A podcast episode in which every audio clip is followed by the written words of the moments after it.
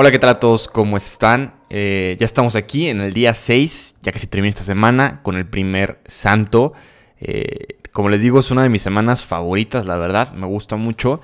Y si has llegado hasta aquí, también te quería dar el consejo. Eh, recuerda que la idea es de que esto sea un apoyo, ¿no? Entonces, si llegas a tener en alguno de estos 33 días la oportunidad de poderlo leer en físico, utilizar el PDF, sería lo mejor. Pero si no, como te dije, si no te gusta leer, no te preocupes, esto es para ti. Pero siempre vale la pena dejar el consejo. Ánimo también con lo que estés ofreciendo. Si se puede, vamos poco a poco. Te digo que te irás acostumbrando al sacrificio que, elegiste. Y, y pues nada, vamos a darle con el día 6.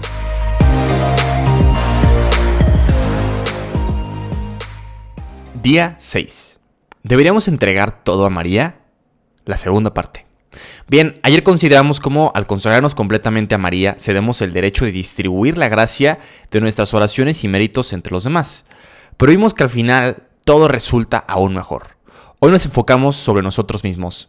¿No es una locura dar a María todo el valor de nuestras acciones y oraciones y así presentarnos ante Dios con manos vacías?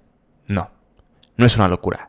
Recuerda que María no se deja ganar en generosidad y si le damos todos nuestros méritos, ella nos regalará todos los suyos. Y eso eso es algo grandioso. Una vez leí un relato sobre una santa en la tierra que tuvo una visión el cielo. En su visión, vio a los santos celestiales y sus diferentes grados de gloria. Le asombró que algunos santos hubieran llegado a un nivel de gloria tan alto como para estar adorando a Dios con los serafines, el coro más alto de los ángeles. En otra ocasión leí un pasaje del diario de Santa Faustina, en el cual Faustina tuvo una visión similar del cielo.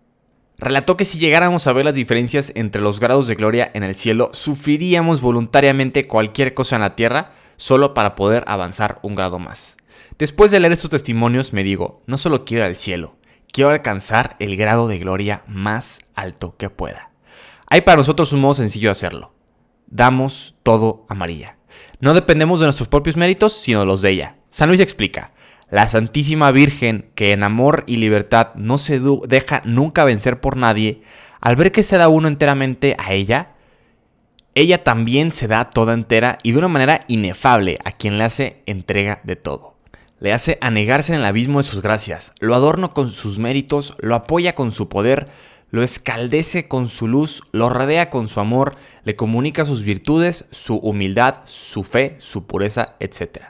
En fin, como tal persona está consagrada a María, también María se consagra toda a ella. Qué grande. Ahora, no obstante estas palabras consoladoras, puede que uno siga preocupado y diga, muy bien, estoy absolutamente de acuerdo con tener un alto grado de gloria en el cielo, pero lo que me preocupa es el purgatorio. Tengo miedo de que si ofrezco todos mis méritos, incluso a María, tendré entonces que sufrir en el purgatorio por mucho tiempo. San Luis responde sabiamente así. Esta objeción que procede del amor propio y de la ignorancia de la libertad de Dios y de su Santísima Madre se destruye por sí misma.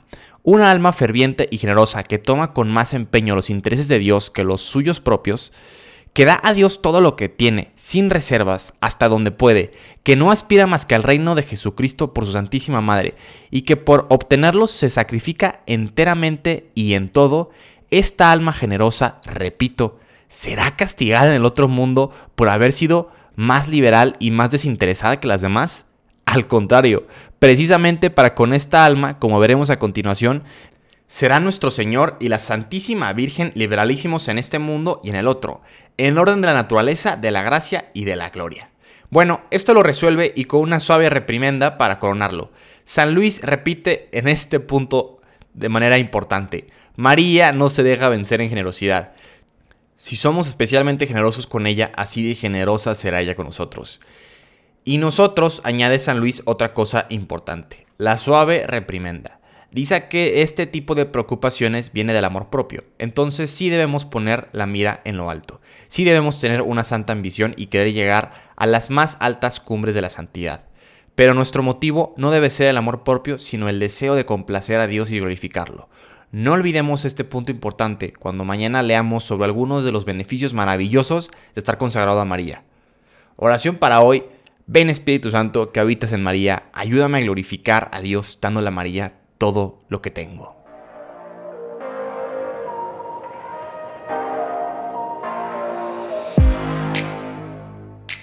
Y bueno, este es el fin del día 6. La verdad es que se me hace muy interesante como el autor, porque cabe aclarar que este libro no es el original, en el sentido de que no es literalmente el libro que escribe San Luis de Montfort, sino que lo toma un sacerdote y lo reescribe, ¿no?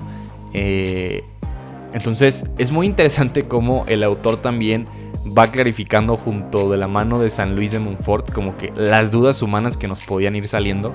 Se me hace muy cool, muy padre eso y como les digo van a ver que se va a ir poniendo mejor poquito a poco.